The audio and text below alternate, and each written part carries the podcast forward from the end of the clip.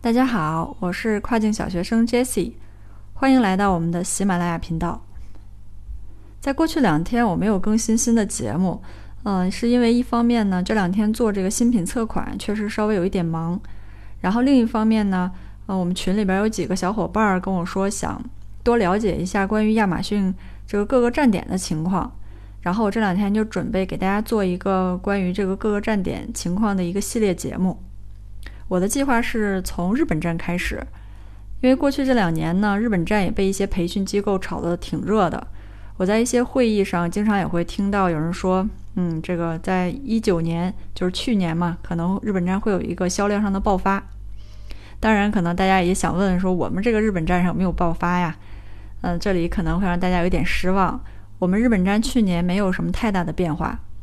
那如果其他小伙伴在日本站上爆单了，欢迎和大家分享一下。我们在日本站上呢，这个产品有利润还可以的，但是也有这种利润逐渐下滑、准备清掉的。然后目前呢，也在测试这个新款。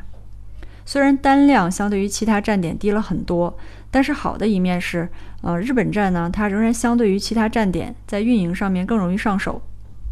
因为你像美国或者是欧洲，跟他们相比，日本站可操作的这种空间实在太小了。可能像运营过的卖家会更能体会。会发现，哎，我们好多在美国站上可以用的软件，在日本用不了，然后好多站外运营的这种大招也没法操作。那这个群里的小伙伴呢，就跟我建议说，也想多了解一下日本站。那从今天开始，我会从日本站这个买家的消费观念，还有购物生活习惯，还有我们在运营上的一些呃方法，给大家做一个系列分享。像这种购物习惯呐，风土人情。这些可以让我们在选品上面有一些灵感的启发，在运营方面呢，我会给大家分享，嗯，包括像日本站像语言上的一些问题，还有一些工具的使用。好了，那今天呢和大家分享的是日本站的购物习惯，还有日本人在呃个人护理还有打扮上的一些特点。这部分分享的内容呢，一部分是来自于我我自己的一个定居在日本的朋友分享，还有就是我们自己做日本站的经验。然后剩下的就是一些网上查的资料。如果大家要是还有其他方面的了解呢，也欢迎给我们留言，咱们做一下探讨。那首先呢，我们说一下日本的线上购物情况，还有购物习惯。日本呢，它是仅次于中国、美国和英国的全球第四个嗯大的电子商务市场。那它线上的购物比重在二零一八年，来自一个比较权威的数据网站是百分之八十点三。嗯，这个数据网站的名字我也不知道怎么读，它的全拼是 S T A T I S T A。它这个网站在数据上面做的非常好，大家要是有一些其他想查的数据，也可以到这个网站上去查一下。好了，那我们再说回来，在日本的线上购物平台里面呢，从去年的数据上看，销量最大的除了本土的乐天就是亚马逊了。但是这里面，呃，乐天呢，它其实还包括着一些。酒店呀，或者是机票的预订这种其他服务，所以在 B to C 这一块，亚马逊目前在日本是销量最大的一个平台了。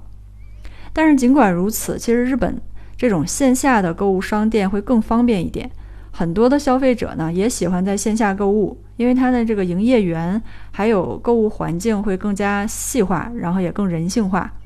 那无论多贵的这种电子产品呢，都是可以随意试用的，像音乐系统啊、按摩椅啊，也都可以免费的试用。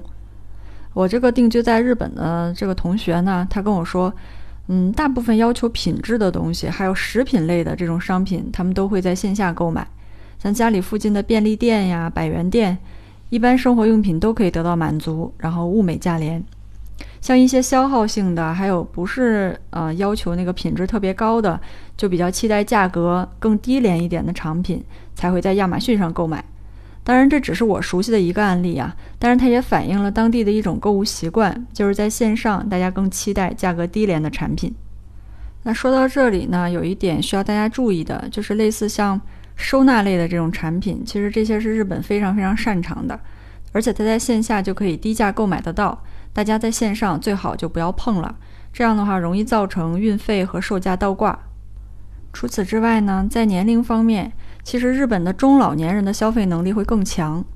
有一个关于女性购物的数据，就是在日本有百分之七十六的二十到二十九岁的女性在网上购物，